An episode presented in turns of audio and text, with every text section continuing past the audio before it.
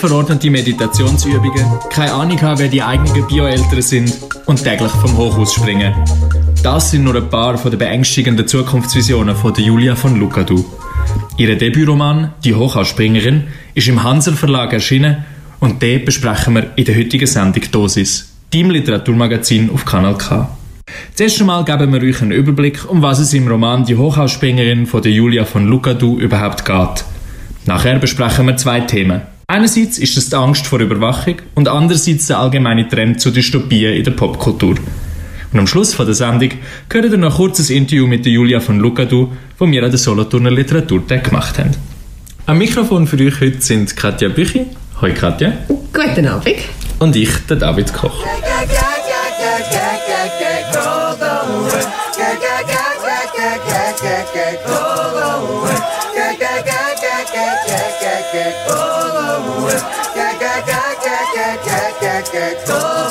We just wanna.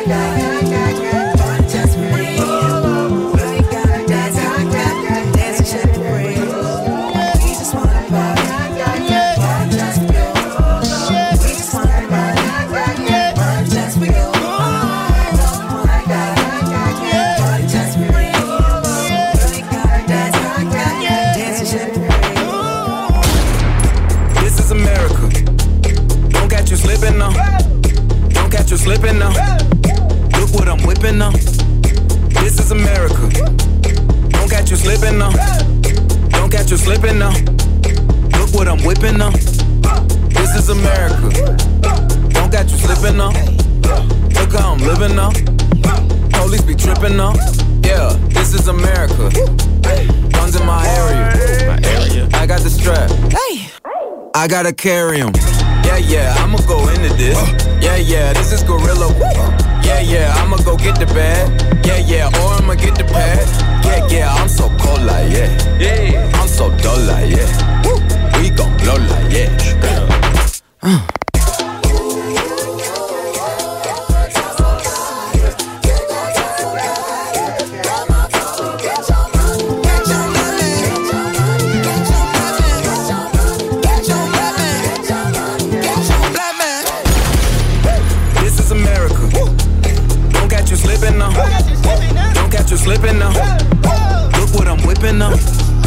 This is America. Yeah, yeah. Don't catch you slipping now. Don't catch you slipping now. Look what I'm whipping now. Look how I'm geeking now. I'm so fitted. I'm on Gucci. I'm so pretty. Yeah, yeah. I'm gonna get it. Watch me move. This is Sally. That's a tool. Yeah. On my Kodak. Black.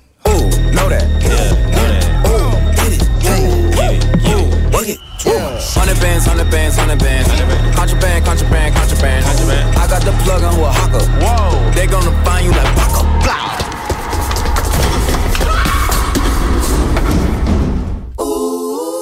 America. I just checked my follow and listen. You motherfuckers owe me. Mama told me, get your money, Black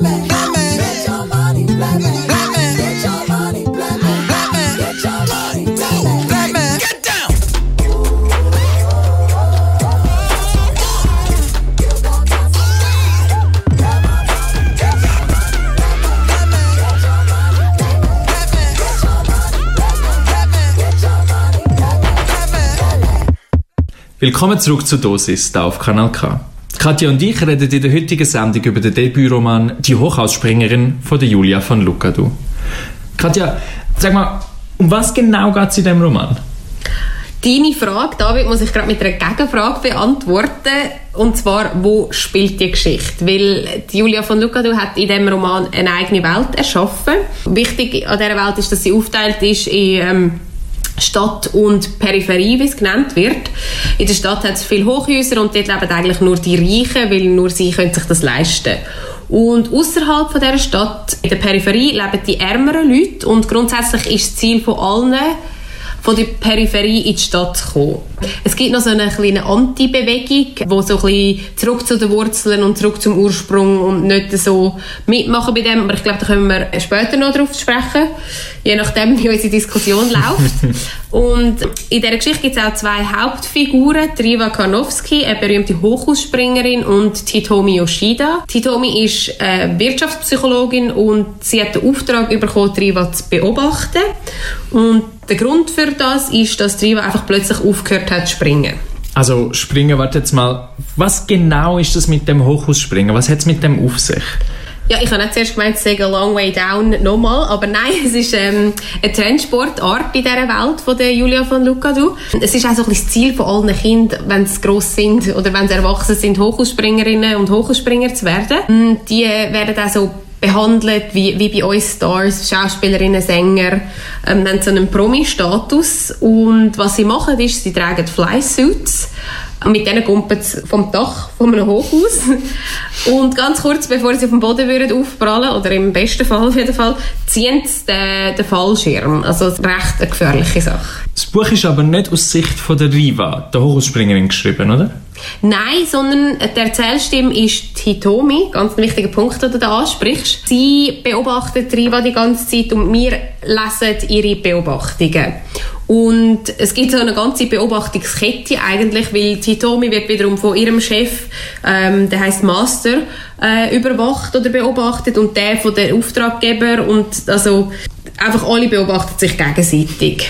Und in dem riesigen Netz von Überwacher und Überwachten versuchen wir als Lesende zusammen mit der Hitomi herauszufinden, warum die Riva nicht mehr springt. Und wie es nicht anders zu erwarten wäre, verfangt sich natürlich die Hitomi selber in dem Ganzen und es wird für sie dann auch immer gefährlicher, je länger dass man liest. Genau, das ist mal so grob inhaltlich. Jetzt, um noch sprachlichen Eindruck zu bekommen, David, würdest du noch eine Stelle vorlesen aus dem Buch? Äh, sehr gerne. Ich habe eine Stelle ganz vom Anfang ausgesucht, wo mir zum ersten Mal den beiden Hauptfiguren begegnet. Und zwar äh, ist Hitomi in ihrem Büro und beobachtet Riva. So sehe ich Riva heute. Mit einem Plastikkreisel spielend wie ein Kind, die Beine abgespreizt, den Oberkörper vorgebeugt. Ich höre das Kreiselgeräusch ihr Apartment ausfüllen, ein monotones Summen. Dann fällt der Kreisel zur Seite. Ihre Hand greift nach ihm, ich sehe die Hand, höre drehen, summen, Stille, drehen, summen, Stille in Endlosschleife. Ich frage mich, ob man ihr Spiel als Zwangshandlung beschreiben kann und wo sie das Spielzeug aufgetrieben hat. Vielleicht erlebt es ein Revival auf irgendeinem Lifestyle-Blog, einen Modeimpuls, der in ein paar Monaten wieder vergessen sein wird. Ich sehe Rivas lange, weiße, ausgestreckte Beine. Das Sommerkleid klebt an ihrem Körper, ihre Brust glänzt vom Schweiß. Weigerung, die Klimaanlage anzustellen, notiere ich, und in der Kommentarspalte Selbstkasteiung, Schrägstrich, Hinweis auf Schuldgefühle. Das Bild ist überbelichtet. Die Nachbarhäuser reflektieren Sonnenlicht durch die breiten Fensterflächen. Ich passe die Helligkeit des Monitors an. Die Wettervorhersage für die nächsten drei Tage Hitze, kein Regen. Air Quality Index schlecht. Feinstaubbelastung hoch. Kondenswasser läuft mir ins Dekolleté. Plötzlich ein schrilles Benachrichtigungspiepsen. Ich suche nach dem Tablet auf meinem Schreibtisch. Es blinkt stumm. Der Ton ist nicht mein Ton. Er kommt aus den Lautsprechern des Monitors, leicht übersteuert. Ich schwenke die Kamera von Riva weg in den Raum hinein, bis ich das Tablet auf ihrem Wohnzimmertisch entdecke. Riva reagiert nicht. Nach 20 Sekunden beginnt sie den Ton nachzuahmen. Sie piept vor sich hin wie eine Maschine. Meine Schläfe pocht. Ich drehe den Lautstärkeregler herunter. Ihre Stresshormonwerte, hat Master gesagt, sind zu hoch. Danke, David, für den Ausschnitt aus «Die Hochhausspringerin» von Julia von Lucadou. Und bevor wir jetzt in die Diskussion einsteigen, hören wir nochmal ein Lied und legen dann los.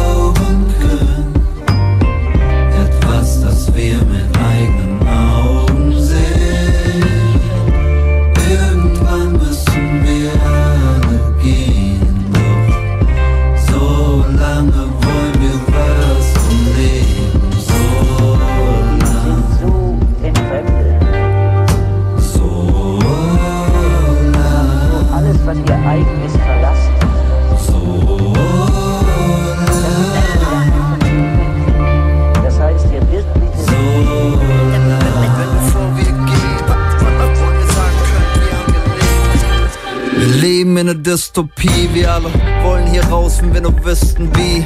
Hören durchs Labyrinth, sagt, wo geht es hin? Es fühlt sich an wie 84 im Orwellschen Sinn. Und es führt kein Weg zurück in die Zukunft. Es fehlt eine Dimension, Perspektive ohne Fluchtpunkt.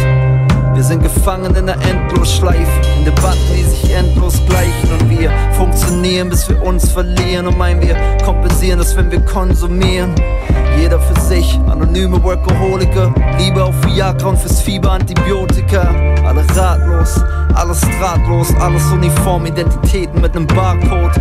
Augen zu und durch, Leben ist ein Drahtseilakt. Bis der Liebe Gottes Drahtzeit hat. Gibt es was, woran wir glauben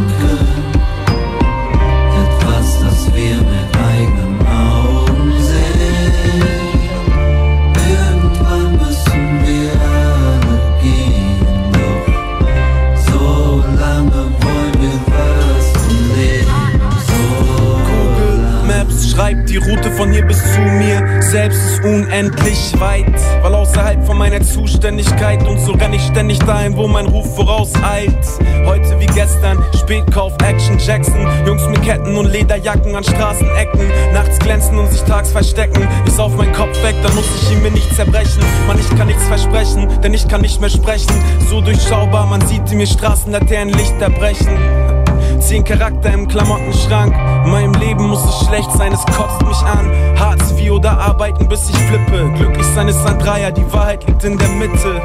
Und während ich draußen die ersten Bahn fahren sehe, schreibe ich auf meine Scheibe, ich war da. Gibt es was, woran wir glauben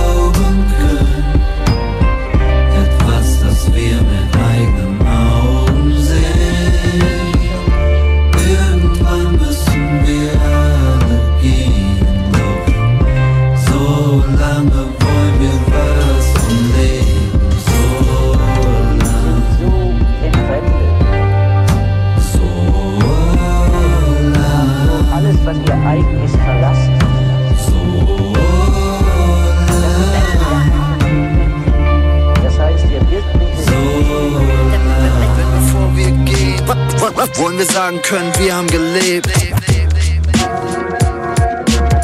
Die haben so alles, was ihr eigen ist, verlassen. Äh, Die sind so entfremdet, so äh, äh, Instrumente, so äh, robothaft geworden, dass sie gar schon gar keinen Konflikt Deine heutige Dosis Literatur ist eine dystopische. Wir diskutieren nämlich das Buch Die Hochhausspringerin von der Julia von Lucadou. Wie wir schon gehört haben, in dem Buch geht es um eine Welt, wo die Menschen komplett zu einem gläsernen Bürger geworden sind. Ja, und jetzt für all die, die vielleicht gerade nichts können anfangen mit dem Begriff gläserner Bürger oder auch gläserner Mensch, das ist eine Metapher aus dem Bereich vom Datenschutz und der spielt auf die komplette Durchleuchtung von Menschen und ihrem Verhalten an. Normalerweise durch den Staat. Im Fall von die Hochhausspringerin ist es nicht der Staat, sondern es ist die Wirtschaft, es sind die Unternehmen, die alles permanent überwachen. Also aus einem ganz anderen Hintergrund eigentlich passiert das. Also und konkret in der Geschichte heißt es, dass Titomi, die Wirtschaftspsychologin vom Management von der Riva, der Hochhausspringerin, den Auftrag bekommen hat, die Riva permanent zu beobachten. Durch das soll also rauskommen, warum die Riva nicht mehr springen will. Ja, weil sie liegt einfach so ein bisschen, sie vegetiert in ihrem Apartment vor sich hin, macht nichts mehr und niemand weiß warum.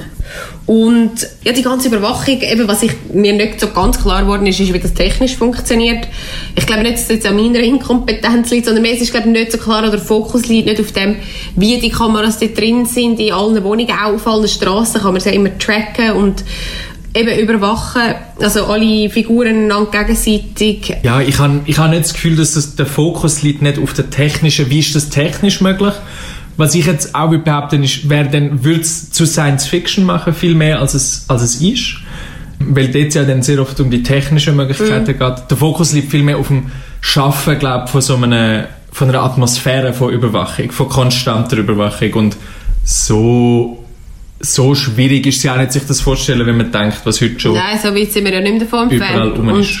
Und eben, es geht, also ich glaube, es, du hast, wie nennt sich das? Du kennst dich eher aus in dem Bereich. Ist es Soft Science Fiction? Wenn es um, um die gesellschaftlichen Ja. Auswirkungen von so Sachen geht und nicht um nicht Technik im Vordergrund steht. Ja, es ist einfach auf jeden Fall nicht Hard Science Fiction. So. Also Okay. ich weiß nicht, ob es Soft Science Fiction gibt, ehrlich gesagt. Hard Science Fiction. Ich habe gedacht, wenn es hart gibt, gibt es auch soft. Das stimmt. Das ist doch in vielen Genres so, oder? Ja. Wir gehen jetzt nicht weiter in Wellen. Ähm, ja, sorry, zurück zu der Geschichte. Also ein Ding ist ja zum Beispiel, dass alle einen Fitness-Tracker müssen anhaben. Und der misst eben die Hormon Stresshormonwert, wie viel du dich bewegt hast, all das Zeug. Und gleichzeitig gibt es aber auch so wie so eine Form von Selbstüberwachung. Also du musst ja immer dann zum Beispiel loggen, dass du deine Meditationsübungen gemacht hast. Ja, also gerade das mit dem Fitness-Tracker, das hat mich sehr triggert, weil das ist ja so etwas, wo mich irgendwie... Also zugegebenermaßen schaue ich auch oft selber auf meinem Handy nach, ah, wie viele Schritte habe ich jetzt schon, ah, heute habe ich 15'000, was eigentlich etwa nie vorkommt, aber ausser ich mache irgendwie Städtereise oder so, aber dann, dann freue ich mich irgendwie über das. Aber andererseits finde ich es auch mega dumm. Also es ist so, es, man kommt völlig weg von dem Körper spüren, sondern es ist nur das, was man, wo man kann lesen, wo man kann messen, was zählt. Und also das ist schon, was ich auch in meinem, in meinem Umfeld beobachte. Ich kenne mehrere Leute, die eigene Gruppen haben und einander vergleichen, wie viel sie, wie viel sie gelaufen sind oder was auch immer sie für Aktivitäten mhm. haben. Und also eben, es ist, es ist nicht Zukunftsmusik, die da spielt, sondern es ist einfach, es ist eine überspitzte aktuelle Darstellung. Ich glaube auch, was du jetzt gerade angesprochen hast, mit dem, nicht, es geht nicht um Körpergefühl, sondern um Leistung, das ist, glaube das, was das Buch auch so prekär macht, dass es genau dort den Fokus ansetzt, dass die Fitnessdaten aber nicht sozusagen einfach für einen selber sind, wo man einfach selber kann entscheiden, ich will so und so viel Schritt machen oder was auch immer, sondern dass die aber eigentlich konstant das Unternehmen geliefert werden. Was heute natürlich schon so ist, wir verkaufen die Daten ja eigentlich schon, aber dort wirklich an, an deine Arbeitgeber geliefert werden. Ja, und du bist gezwungen, oder? Wir machen es noch freiwillig. Genau, du bist gezwungen, weil Ja. du wirst produktiver, oder? Je, Also freiwillig, ja. Mhm. Ja, ja. Das, das wäre eine andere Diskussion. aber äh, so, je mehr mindful du bist und je mehr du gelaufen bist, desto produktiver bist du im Job. Und also das ist, das ist die Vision, wo sie entwirft, wo ich schon, also der Zwang natürlich zu einem gesunden Körper ist mir jetzt auch nicht völlig fremd. Ja, das ist ein, äh, ein Gedanke, wo ich das Gefühl habe, das ist heute schon da, es manifestiert sich einfach noch anders. Einfach, dass alles auf Produktivität ausgelegt ist. Ich habe das Gefühl, das ist auch ein springender Punkt von dieser Geschichte. Also das, das, äh, wir haben eben noch, wie wir ja schon angekündigt haben, mit, der mit der Autorin selber noch können reden und sie, sie hat das auch so bestätigt, aber es war auch unsere Wahrnehmung beim, beim Lesen. Man tut es heute noch ein bisschen anders tarnen eben so. Wir haben jetzt vorher vom Begriff Work-Life-Balance gehabt, dass es so, aber auch das, eben heute nennt man es Work-Life-Balance. In der Julia von Lucado, ihrem, ihrem Roman nennt sich Achtsamkeitstraining, oder? Wo, Mhm. wo soll auch runterfahren. Verhedere ich mich jetzt völlig, oder? Kommt Nein, man noch draus? nein, also, wo ich- soll also- runterfahren, aber es geht im Endeffekt, und das ist eigentlich ein Punkt, den ich auch machen geht es nur darum, herauszufinden, durch was man Produktivität kann steigern kann. Genau. Und das ist ja schon bei der Work-Life-Balance Ja. von heute. Und es geht ja nicht darum, in dem Sinn, dass man eine tolle Freizeit hat, sondern eigentlich nur, dass man aber nicht das Burnout hat, damit man mehr kann arbeiten kann, auch wenn man faktisch weniger schafft. Genau, und das, ja, und eben, also es ist einfach, es ist der Neoliberalismus ad absurdum geführt. Absolut. Und darum auch, finde ich, einen schönen Twist von dem, was man sonst kennt aus dystopischen Darstellungen mit dem Überwachungsstaat, Überwachungsunternehmen. Es ist alles auf die Wirtschaft ausgelegt, alles auf Produktivität. Alles. Und ich meine, wenn man sich einfach mal die letzten Schlagziele anschaut, die Facebook gemacht haben oder was weiß ich, es ist jetzt schon, also wir geben all unsere Daten frei, freiwillig, glücklich und irgendwie mit einem schönen Filter drüber. Und dass die Daten gebraucht werden, das wissen wir. Und also es ist ein kleiner Schritt, bis sie so können verwertet werden in meinen Augen. Es ist nicht pure Zukunftsmusik, leider. Leider wirklich nicht. Und aber eine weitere Parallele, ich habe das Gefühl, jetzt kommen wir noch ein bisschen vom Buch weg, aber ich glaube, das ist genau das Buch bewirkt, dass man sich mit, mit der Gegenwart auseinandersetzt. Die, die Gegenbewegung ist so ein bisschen zurück zum Ursprünglichen. Wir haben es vorher schon kurz angesprochen, da ist es vielleicht ich weiß gar nicht konkret, wie sich das äußert, aber ah ja, doch, der, so der Minimalismus. Wieder so nur das, was man eigentlich braucht. Also zum vielleicht das Beispiel machen, mhm. es gibt der Master, ist, äh, ist der Äh, Chef, ja. der Vorgesetzte von der Wirtschaftspsychologin und er, jedes Mal, wenn man in sein Büro kommt, wird beschrieben, dass es immer weniger drin hat. Und bevor es gar nicht mehr drin hat, jetzt noch eine Topfpflanze drin. und sonst nichts, weil das lenkt jetzt gar nicht mehr ab. Und der nächste Schritt ist dann, er hat, am Schluss hat er durchsichtige Möbel. Weil ganz ohne Möbel kann man nicht produktiv sein, aber jetzt stören es wie nicht mehr. Hitomi kommt dann wie Kopfweh über davon, weil es so eine Verzerrung gibt. Also es, ist, es ist, wird natürlich völlig ad absurdum Ja, das ist aber sehr, ich finde es sehr eine lustige Szene. Wahnsinnig gute Szene, ja. Ja, eben das, der, der, der Minimalismus-Ding zum einen, also ich meine, es gibt jetzt auch Netflix-Sendungen darüber, wie man am besten den Schrank ausräumt. Wie heisst das von der... Ich liebe sie so viel. Ja, meine Kollegin schaut es aber auch so gerne. Ich habe in drei Minuten angefangen und dann habe ich gefunden, hey, nein. Du musst alles anschauen und dir überlegen, ob es dir etwas Das ist Glück smart, bringt oder? Ja. nicht. Also, Hm. aber eben, das, das ist wie so weiter. Ich finde es einfach schön, wenn man so... Es ist alles schon da. Also sie hat nichts erfunden. Mega fest. Ähm, es, gibt, es gibt ja den Begriff, glaube wirklich selber im Buch, was aber auch für uns schon gibt, so Nostalgie-Porn. Mhm. Wo, also wenn man jetzt nur schon, aber ich bleibe bei meinem immer gleichen Beispiel, aber Instagram-Filter, wo Bilder auf alt machen oder Ja, oder wieder die neuen Kameras mit den... Polaroids. Ja. Genau, das hat jetzt wieder auch. Ich habe auch so eine daheim, aber man sehnt sich wie so auch. zurück nach einer, nach einer Ursprünglichkeit, aber postet dann gleich natürlich alles wieder im Internet und shares oder was weiß ich und sucht sich seine Likes. Und es ist die Absurdität, wo, wo das Buch einfach immer mehr auch selber auf die Spitze treibt. Und etwas, wo auch noch... Da, da sehe ich jetzt etwas, wo ich etwas vom Wenigen, wo ich noch nicht ganz, vielleicht kannst du mir auch weiterhelfen, David, noch nicht ganz den Zusammenhang gesehen oder noch nicht ganz gesehen, woher das rührt, ist die Familienkonstellationen. Weil im, im Buch, in dieser Welt, wo da geschaffen wird, sind es so Familienkonzepte, wie wir es jetzt mal so ganz basic kennen, mit Eltern und Kind oder auch mehr Generationen Haushalte oder so, aber einfach die Konstellationen, die gibt es so selten. Und Kinder werden eigentlich von so Breeders aufgezogen und ähm, die richtigen Eltern werden Bio-Eltern genannt, was ich auch einen mega lustigen Begriff finde.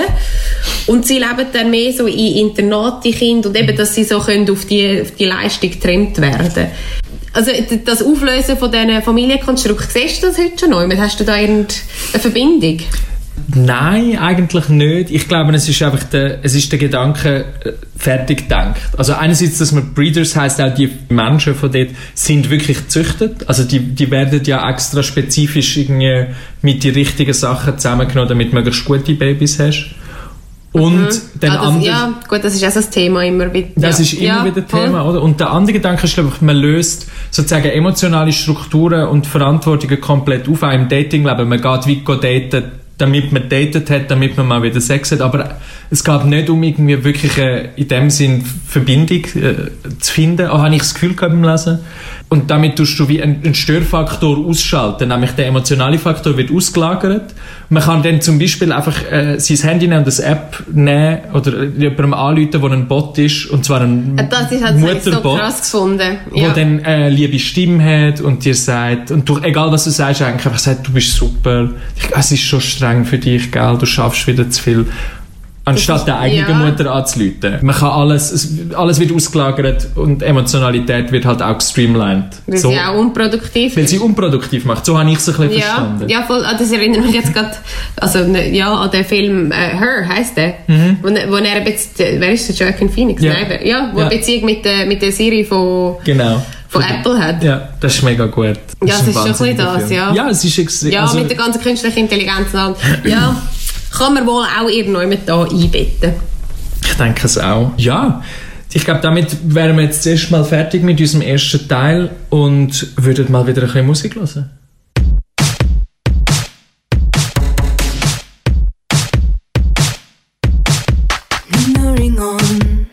kiss. Towards this abyss, and of lately the only people I can stare are the unravel ones bare, but their hands are numb and empty. The soothes me like whispers in my back, as if I couldn't hear. Thought I left ghosts behind, but they're just coming near. Doesn't matter, does it? If I know the exit, if I barely forgot, if God does exist, if I barely forgot, and if a fabric, through and through. That gaze they used to do, the suicidal thoughts that are still in my head, her that smile when I lay in bed. It doesn't matter,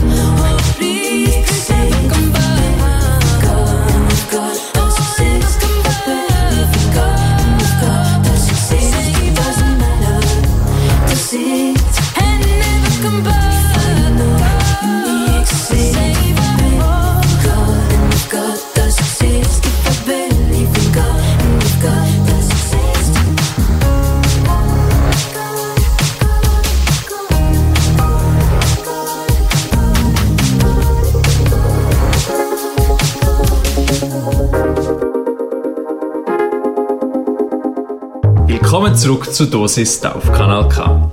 Wir reden heute über den Debütroman von der Julia von Lucadou, die Hochhausspringerin. Wir haben schon ein darüber diskutiert, wie die dystopische Welt von der Julia von Lucadou so funktioniert. Und wir haben auch schon in der Vorbesprechung recht lange darüber geredet, dass es in letzter Zeit irgendeine wahnsinnige fast schon Flut an Medien gibt, die sich mit ähnlichen Themen beschäftigen. Ich denke an Westworld zum Beispiel, wo auch die Frage von was macht ein Mensch aus und aber auch die Überwachung vom Mensch wahnsinnig im Zentrum steht. Dann hat Sibylle Berg das Jahr ein Buch herausgebracht, das sich mit einem ähnlichen Thema beschäftigt. Der Ian McEwan, ein englischer Autor, hat das Buch herausgebracht. Es gibt äh, Fernsehsendungen wie zum Beispiel The Handmaid's Tale, wo auch irgendwie alles geht irgendwie darum, dass man gewisse Tendenzen von heute nimmt und sie ein bisschen verschärft oder ja, so ein bisschen unter die Lupe nimmt. Schlimmer ist ja, das hat es ja früher schon gegeben. Aber damals sind die dystopischen Vorstellungen von der, von der Zeit noch Science Fiction gewesen. Und jetzt ist es einfach eben, wie du gesagt hast, das Überspitzen von der Realität. Und für mich so ein, oder für viele wahrscheinlich der Klassiker von, von Dystopien ist der Roman 1984 von George Orwell. Und der ist, ich meine, der ist Ende von den 1940er Jahren, gerade nach dem Zweiten Weltkrieg geschrieben worden. Und in dem wird auch eine Gesellschaft beschrieben, wo, wo prägt ist von Überwachung jederzeit und von so einer Gedankenpolizei. Und jetzt in die 80 Jahre später, wo ich das vor 80 Jahren, ja, äh, sind wir der, von dieser Vorstellung einfach gar nicht mehr so weit entfernt. Also dort ist es so eine Warnung gewesen, und jetzt geht es einfach schon fast in eine, in eine Satire über. Also ich finde, die, die Distanz von Realität und Fiction ist so, hat sich so zugespitzt. Das ist so näher gekommen. Ja, und das Krasse ist, also das haben wir auch mit, äh, oder hast du mit der Julia auch besprochen, aber es ist wie so, was der George Orwell beschrieben hat, ist eigentlich das heutige China. Und Ja. was Julia von Lucadou beschreibt, ist das heutige China, aber kapitalistisch denkt. Also nicht der Staat, wo der, wo der Gesamtüberwacher ist, sondern eben die Unternehmungen. Facebook, Apple, Google ähm, oder wer... Amazon, Zalando. Amazon, Zalando, Pickett, you- egal eigentlich. Auch wenn Apple gerade so mega auf Datenschutz tut. Gell, da ich letztens doch Keynote gewesen, und dann hat Mhm. irgend so etwas gesagt, so, ja, wir schützen euch. Und ich so, ja. Ja, aber, aber man genau. sieht, das, das ist das Thema. Oder jetzt, jetzt auch Eben, das wird jetzt verkauft. Jetzt wird verkauft, dass man deine Daten nicht nutzt. Ich habe Also- dann genau gedacht, ah ja, schöner Marketing-Move. Ja. Nee, ist es auch nicht. Und, aber schlimmer ist, ich meine, ich denke das zwar, reflektiere es irgendwie, aber ich mache genau so weiter. Ja, es ist, es ist, also, ja, total. Aber das, also so, irgendwie scheinbar, schuf, wir schaufeln uns unser eigenes Grab. Das machen alle einfach mit. Das ist wie, du hast doch über äh, Black Mirror noch geschwätzt. Ja, genau, das habe ich dir glaub, vor der Sendung erzählt. Mhm. Eben Black Mirror ist eine sehr sehr beliebte Sendung, wo wir, jetzt ist gerade eine neue Staffel, also ich glaube mit der, mit der Miley Cyrus. Ist das richtig? Ich glaube, ich, ich, Ich habe es noch nicht geschaut. Ihr könnt uns gerne sagen, falls das nicht stimmt, aber ähm, ich glaube, ich habe das gesehen. Das ist eine Serie, die im Science-Fiction-Stil aufzeigt, wie, wie Medien und Technik sich auf die Gesellschaft auswirken. Also äh, sehr ähnlich im Stil wie, wie der Roman, den wir heute besprechen. Und die Sendung kommt mega gut an. Viele Leute sagen, ja, finde ich, also schaue ich mega gern, gerade weil es so kritisch ist und weil es so, man fühlt sich so ertappt dabei. Aber eben, es bleibt alles gleich, beziehungsweise es wird immer wie schlimmer. Und das ist auch das, was ich vorhin gemeint habe mit, schon vor 80 Jahren hat der Orwell das, oder ich weiß nicht, es gibt auch A Brave New World, das ist glaube ich noch vorher gewesen, Ja, oder? Das ist ja auch so, glaub, ja. ist glaube so der, der Ursprung von dem, dem Genre, wenn ich mich nicht täusche. Das kann sein. Oder sicher so einer von der ersten oder bekannten, schaust du es gerade schnell nach. Ja, Aber es, 1932. du hast recht, 1932, ja. okay. Ja, also nur, was, was es dann auch noch so absurd macht, ähm, Black Mirror läuft auf Netflix Mhm. und wie du auch schon richtig gesagt hast, Netflix schlägt dann ja auch noch gerade die nächste Sendung vor, die dir könnte Ja. gefallen aufgrund von deinen, also es ist noch Es absurd. ist einfach Ironie. ja, man, man kritisiert Leben, ja. im Medium und gleichzeitig ja, wird es wieder verwendet. Das ist so das ironisch. Die Abs ja, das ist völlig absurd. Aber eben, also ich, ich wirf es in dem Sinn auch niemandem vor. Es ist mehr so die Frage. Nein. Eben, es scheint Kunstschaffende ähm, mega zu beschäftigen. Es scheint auch ein, wieder ironisch, ein Markt, ein Abnehmermarkt zu finden. Weil es, ist, es sind beliebte Sachen, alle die Sendungen, die wir jetzt besprochen haben. Es ist, das Bewusstsein ist da, aber äh, die Handlung ist noch nicht, noch nicht gekommen. Ja, das ist wie dort, wo das neue europäische Datenschutzgesetz eingeführt worden ist und alle haben sich genervt, dass sie jetzt wieder müssen irgendwie Ja klicken und so. Mhm. Dabei ist so, hey, jetzt ist der Moment, wo du kannst deine Daten schützen und es ist aber einfach, wir haben es einfach alle mühsam gefunden. Ja, also jetzt heisst, es ja. hat sich neu anmelden, nochmal Ja klicken, es ist ein bisschen absurd. Apropos Märkte, was mir jetzt gerade in den Sinn kommt, was ich mega cool gefunden habe, oder mega speziell bei dem Buch, es hat ganz viele Begriffe, wo ein TM so hoch, so wie hoch 2, ein TM oben dran, wo ja für Trademark, also geschützte Marken, steht. Und zwar auch für so, so Sachen wie, warte, ich muss schnell nachschauen, für Schoolgirl Giggle ist Trademark geschützt, also Schulmädchen lachen. Danke David, wie du das gerade demonstrierst. Oder auch der Satz, everything's gonna be okay, hat das TM oben dran. Also wie können so allgemeine Wörter sind sogar schon in Märkte eingebettet oder man kann Geld damit machen. Also das, ist, das ist wirklich ein neues Level an Absurdität. Es ist wirklich der, der meiner Meinung nach Albtraum vom Neoliberalismus, oder, wo der Staat nicht nur komplett abschafft, sondern sogar komplett ersetzt eigentlich. Es ist, weil wir halt nicht können ohne Staat existieren, so zumindest würde ich jetzt das behaupten, Oh, Quatsch, Quatsch. übernehmen die Unternehmen einfach die, die, die Position, trademarket alles, machen mit allem Geld, aber trotzdem sind sie in der kompletten Kontrolle und äh, schlimmer fast als alles, was man sich kann vorstellen kann. Ja, aber jetzt, also zum, zum jetzt nochmal zurück zum Buch, noch ein bisschen genauer gehen, auch die ganze Beobachtungsstruktur und ich finde, dort hebt sich das Buch eben auch ab von all den anderen Medien, die wir erwähnt haben, zeichnet sich auch in der Erzählperspektive ab. Und zwar in dem, dass wir eben immer auch beobachtet, zusammen mit jemandem, der beobachtet. Das heißt, wir schauen wie immer durch eine Kamera durch. Es ist nie unmittelbar, es ist nie das schreckliche Wort Authentizität, oder? Es ist immer schon mal gefiltert worden. Das ist natürlich, also es ist einfach grossartig. Ja, man sieht alles eben durch, also wir einerseits durch, durch die Verschriftlichung, durch das Erzählen Mhm. überhaupt und dann doppelt durch die Linsen oder wie auch immer Voll. viele Linsen das dann sind. Und was spannend ist in dieser Geschichte, ist, dass Hitomi, die Überwacherin eigentlich von der Riva, sie entwickelt so eine, eine emotionale Bindung Mhm. zu ihr, was es ja sonst in dieser Welt eigentlich kaum gibt. Und das hat mich an, an komischerweise, oder vielleicht auch nicht, an Michael Jackson-Film erinnert, der Leaving Neverland, wo es um den Kindsmissbrauch geht. Und dort ist so die Frage, wie haben die Eltern das können so weit kommen lassen? Und dann ist die Antwort von der Mutter, ah, I thought we knew him. Weil sie haben ihn permanent am Fernsehen gesehen. Michael Jackson ist zu dieser Zeit überall immer gewesen.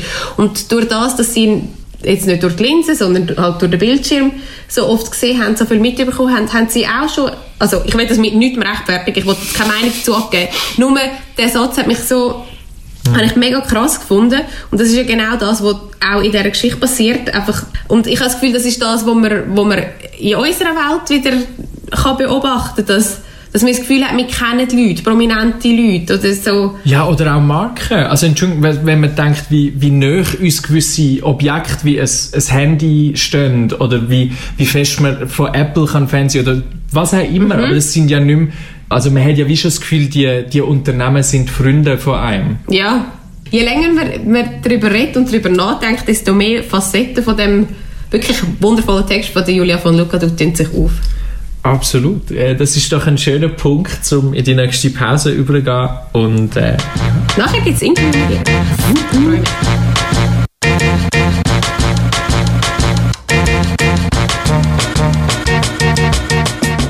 Wenn du nachts auf der Straße allein bist, hab keine Angst, du bist nicht in Gefahr. Ich erzähl dir ein Geheimnis, überall sind Kameras. Und wenn dir jemand Böses will, springen sie aus der Wand und helfen dir sofort. Dafür sind sie bekannt, überall Kameras. Der Straße sind Augen gewachsen, überall Kameras nur um auf uns aufzupassen. Überall Kameras, der Straße sind Augen gewachsen. Überall Kameras, nur um auf uns aufzupassen. Sie beschützen uns vor Terroristen und vor Kleinkriminellen. Ersetzen somit alle Polizisten, sorgen für eine heilere Welt. Machen Hauptrollen aus Statisten, Big Brother und jeder ist dabei immer voll im Fokus. Per Satellit um den Globus. Du würdest sie so gerne sehen, doch sie sind immer versteckt. Sie sind online im System und bleiben immer vernetzt. Es gibt keinen blinden Fleck, sie finden dich in deinem Bett. Sogar dein Zimmer befindet sich jetzt im Internet. Klick, klack, eingelaggt, jedes Bild wird zerhackt. Jeden Schritt, den du machst, egal ob morgens oder Mitternacht. Sie wissen, was du dir auf deine Schrippe rauflegst. Sie wissen, in welche Disse deine Clique ausgeht. Im Club, auf dem Klo. Nichts ist mehr privat, du bist beguckt wie im Zoo. Genau wie ein Primat. Die Lage ist dir nicht geheuer, du schiebst gerade Paranoia. Alle deine Freunde halten dich schon lange für bescheuert. Sie lachen dich aus, es kommt dir gar nicht komisch vor. Denn du weißt, du bist gerade auf einem Monitor. Sie scannen dich ständig und kennen dich auswendig. Guck dich um, letztendlich sind überall Kameras. Im Weltall sind Augen gewachsen. Überall Kameras. Nur um auf uns aufzupassen.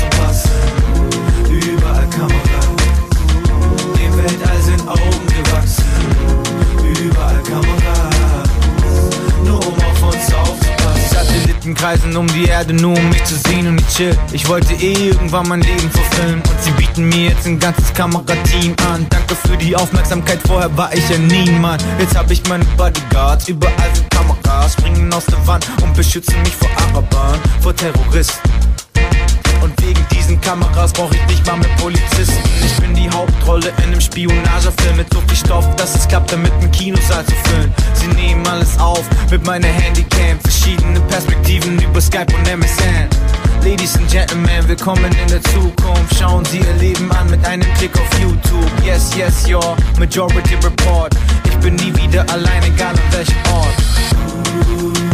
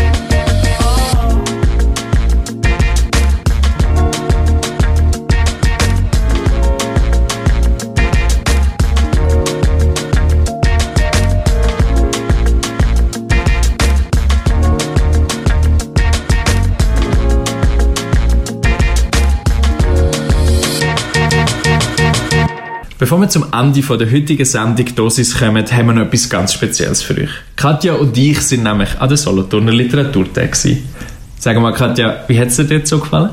Ich habe ja hohe Erwartungen gehabt, David, weil du letztes Jahr schon bist und du bist so begeistert von dem herzigen Städtli und von, von den Lesungen, die du gesehen hast und von der Stimmung überhaupt. Und meine hohen Erwartungen sind also erfüllt worden. Ich bin das erste Mal in Solothurn überhaupt. Wunderschön, malerisch. Es war wunderschönes Wetter gewesen. Es ist nicht so stier gewesen, wie sonst so Literaturanlässe könnte sein. Also wenn ich mich jetzt an Frankfurter Buchmesse erinnere, wo einfach ja, Stier ist, ich kann es gar nicht anders sagen, hat das noch so einen, so einen leichten Volksfestcharakter gehabt, was ich sehr sympathisch gefunden habe. Ich finde auch, ich habe das Gefühl, so die ganze Stadt hat Freude daran, dass etwas passiert und die Leute sind auf der Straße und überall ist nochmal ein bisschen etwas und ja, ich, ich habe es super gefunden. Und, was ich besonders lässig gefunden ist, dass wir eine Lesung gesehen von der Julia von Lukadu und dass Katja nachher mit der Julia ein bisschen hat über ihr neues Buch reden.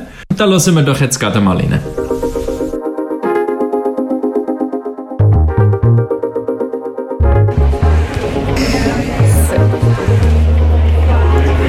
Also zuerst gratulieren zum Roman. Ich finde wunderbar, sehr beeindruckend, hat mir gut gefallen. Ähm, ich habe jetzt nicht so konkret zum Text und manchmal wiederholt sich auch zu dem, wo, wo ihr oben schon besprochen habt, aber einfach, dass wir es da noch auf Mikrofon haben. Ähm, als erstes so ein bisschen die ganze Dystopie-Situation. Ist es, also, ist es eine Dystopie oder ist es schon eher die unmittelbare Zukunft die Realität?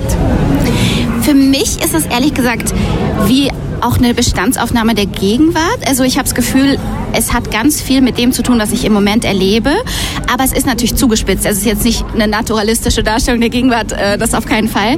Und deswegen bekommt so was Dystop Dystopisches, weil ich so ein gewisses Unbehagen habe mit bestimmten Entwicklungen. Und das wirkt dann sehr unheimlich oder dystopisch. Aber am Ende könnte ich jetzt gar nicht genau sagen, wann spielt dieser Roman. Ich finde, er spielt so an den Rändern unserer Gegenwart irgendwie. Ja, ich habe mir eben noch überlegt, wie weit sind wir von, von so einer Gesellschaftsform überhaupt entfernt. Also mit, ähm, mit Fitbit-Tracking-Tools, mit irgendwie Krankenkassen, die einen belohnen für anderes Verhalten, lang geht es nicht mehr. Genau, also wir haben eigentlich diese gesamten Technologien, die im Buch vorkommen, äh, haben wir schon und auch so ein bisschen die, so diese sozialen ähm, Elemente, ne, dass man sich so gegenseitig auch so einen Wettbewerbsdruck macht, dass man sich sehr unter Leistungsdruck fühlt. Irgendwie, ich glaube, da können sich viele mit identifizieren. Was vielleicht der Unterschied ist dann im Buch, dass es schon sehr stark zugespitzt ist und dass es dort keine Ausweichmöglichkeit mehr gibt. Und wir haben im Moment ja noch, wir können ja noch selbst entscheiden, wollen wir so einen Fitness-Tracker tragen oder nicht, wollen wir Facebook benutzen oder nicht, wollen wir uns irgendwie bei Instagram darüber Sorgen machen, dass wir nicht so hübsch sind wie unsere Freundinnen.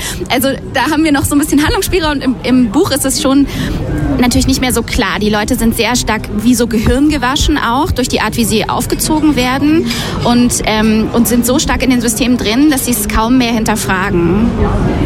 Wir haben, äh, mein Kollege und ich, bei der Vorbesprechung, wo wir über das Buch geredet haben, hat er gesagt, es ist wie China im Kapitalismus. Also die haben ja das Social Score System und über, aber da in deinem, in deinem Roman ist jetzt die Überwachung von Unternehmen, nicht vom Staat und auch der gläserne Bürger. Was meinst du zu dieser Aussage China im Kapitalismus? Also ich, ich finde das auch eine ganz große Parallele. Also mir ging es auch so, ich habe viel recherchiert, während ich das Buch gelesen habe, in dem Bereich. Also habe viele gelesen über China, weil dort eben diese Instrumente, die im, im Buch auch vorkommen, der Überwachung, der künstlichen Intelligenz, der Datenanalyse eben im, im Namen eines autoritären, einer autoritären Regierung verwendet werden und zwar ganz stark zur Diskriminierung ne, und zur Kontrolle. Also es ist he wirklich heftig, was dort passiert. Und ähm, mir war es aber wichtig, eben äh, das nicht als ähm, einen autoritären Staat zu erzählen, sondern wie du schon gesagt hast, mit, äh, dass eigentlich der Druck von der Wirtschaft ausgeht. Weil das ist, glaube ich, ähm, der Unterschied bei uns. Wir leben ja glücklicherweise nicht in einem äh, autoritären äh, Regime. Wir können noch, wir dürfen noch äh, frei entscheiden über unser Leben, aber ähm, manchmal fragt man sich schon, inwieweit schränken wir unsere Freiheit auch ein, indem wir eben solche großen Wirtschaftsunternehmen wie Google, Amazon und Co. mit unseren Daten füttern und denen freiwillig unser wertvollstes geben eigentlich, was wir besitzen, nämlich unsere Privatsphäre, unsere persönlichsten Wünsche und Bedürfnisse und die nutzen die ja, um uns eindeutig zu, zu manipulieren, ne, um uns Dinge zu verkaufen und da, das ist das, was mich interessiert hat, weil das was ist, was ich bei uns näher sehe als jetzt ein autoritäres System wie in China.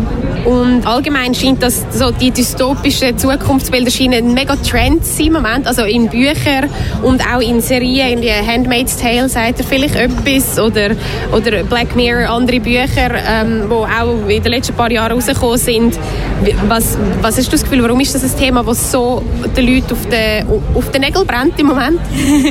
Ja, also ich glaube, einmal zeigt das einfach ähm, so ein bisschen das Gefühl der Gesellschaft. Ne? Also wir, wir alle haben so eine gewisse, spüren so eine Verunsicherung ähm, anhand äh, bestimmter Entwicklungen, hat auch viel mit technologischer Entwicklung zu tun, aber nicht nur, auch mit sozialer.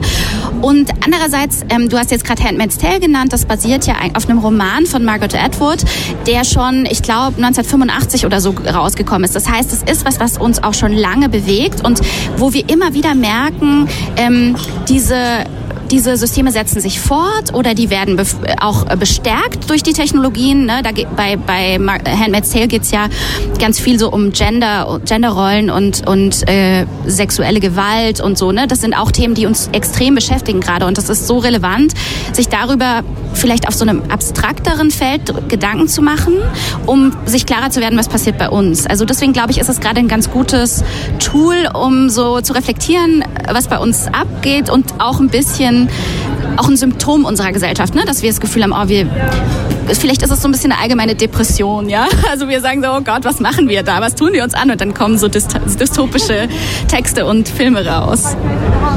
Und jetzt noch die letzte Frage geht noch ein bisschen in eine andere Richtung. Kann man das Buch auch politisch lesen? Weil ich habe irgendwann beim Lesen die Assoziation gehabt, eben du hast vorher gesagt, Stadt Slum und ich habe irgendwann die As- Assoziation gehabt, Europa, Nahost. Ähm, gerade auch mit Begrifflichkeiten wie ausschaffen, aus der Stadt ausschaffen. Ist das einfach meine Lesemethoden oder hast du da auch dir etwas in die Richtung überlegt? Ich finde es schön, wenn man diese Referenzen sieht im Buch oder die rausliest. Ähm, für mich ist das klar äh, auch ein politisches Buch. Ne? Also es ist eine Positionierung. Allerdings ist es natürlich kein Essay oder keine Streitschrift oder so. Ne? Also ich möchte es nicht, dass man dass man es jetzt irgendwie als Aufruf, äh, klaren Aufruf zum Widerstand liest oder so. Es ist, es ist nicht klar politisch, sonst hätte ich eine andere Art von Text geschrieben. Aber es ist schon, meine Wahrnehmung der Gegenwart ist sehr politisch und ich glaube, das schlägt sich im Roman nieder. Und wenn man das rausliest, finde ich das toll. Ja. Danke vielmals. Ja, danke dir.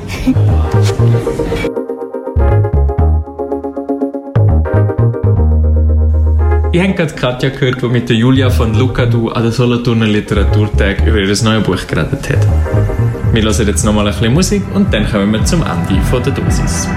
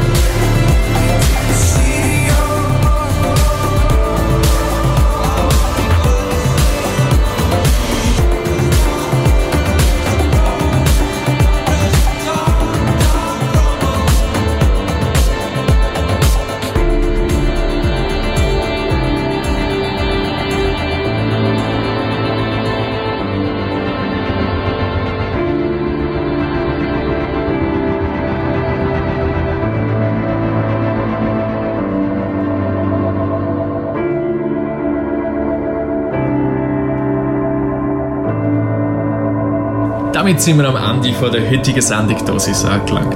Wir haben über das Buch Die Hochhausspringerin von der Julia von Lucadou geredet. Ein ganz wunderbarer Roman, wo wir beide, denke ich, wirklich weiterempfehlen können. Unbedingt.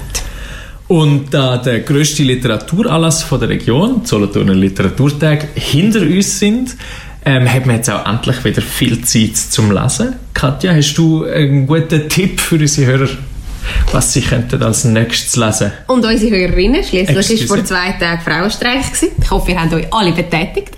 Der David schaut ganz, ganz beschämt rein. Super. Das passiert ihm sonst eigentlich nie. Also, zurück zum Eigentlichen. Ich bleibe mal am Motto oder am Thema von dieser Sendung treu und empfehle Grime von der Sibylle Berg. Es ist geschrieben GRM.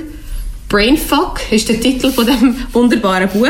In diesem Buch geht es um eine, von Algorithmen gesteuerte Welt, in der auch der Neoliberalismus völlig überhand genommen hat und YouTube-Star werden ist so ein bisschen die Hoffnung von vielen. Das Buch hat allerdings ganze 640 Seiten. Mm, Da braucht ihr ein bisschen Durchhaltevermögen, aber ich hoffe auf ein paar schöne Tage, wo ihr in die Body könnt liegen oder vielleicht auch am Strand. Ja, und ich empfehle auch ein relativ langes Buch, es hat auch über 600 Seiten, und zwar heißt das Miami Punk. Geschrieben ist es vom Juan S. Guse.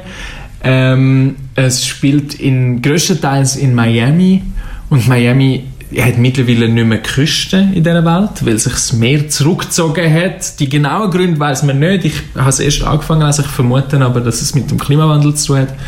Passend zu aktuellen öffentlichen Diskursen. Auch da, ähm, also eine ähnliche Form von, ja, wie man halt so Dystopie schreibt, gell? Und ähm, es spielt auch so in der ganzen E-Sport-Szene für Leute, die das irgendetwas sagen. Ey, it's in the game. Ist das das? Ja, auch, ja, durchaus. Also, Counter-Strike zum Beispiel werdet vielleicht einige kennen. Ähm, es ist wahnsinnig gut geschrieben, finde ich. Es ist wahnsinnig witzig, es ist aber auch wahnsinnig, äh, ja, es ist cool. Wie gesagt, ich habe erst angefangen, aber ich kann es also sehr empfehlen bis jetzt. Damit wären wir langsam am Ende von der Sendung. ich habe eine sehr schöne Sendung gefunden, David. schöne Sendung gefunden. Danke dir. Auch unser. Ausflug nach Solothurn hat mir gut gefallen. Ja. Wir müssen noch sagen, dass ihr uns könnt folgen könnt. Ironischerweise müssen wir das jetzt sagen. Stimmt, genau, um die Ironie perfekt zu machen. Instagram, dosis.lit, folgt uns und äh, schaut euch unseren, wie heisst es, Retroporn? Retroporn. Nostalgieporn. Nostalgieporn, Zieht ja. euch den Nostalgieporn von David und mir rein. Tun uns melden, slidet in unsere DMs, wenn ihr Lust habt. Wir wünschen euch ganz einen schönen Sommer. Bis zum nächsten Mal. Schönen Abend. Wieder Erde. Das kommt, ich sage. If I scream at the top of my lungs, will you hear what I don't say? If I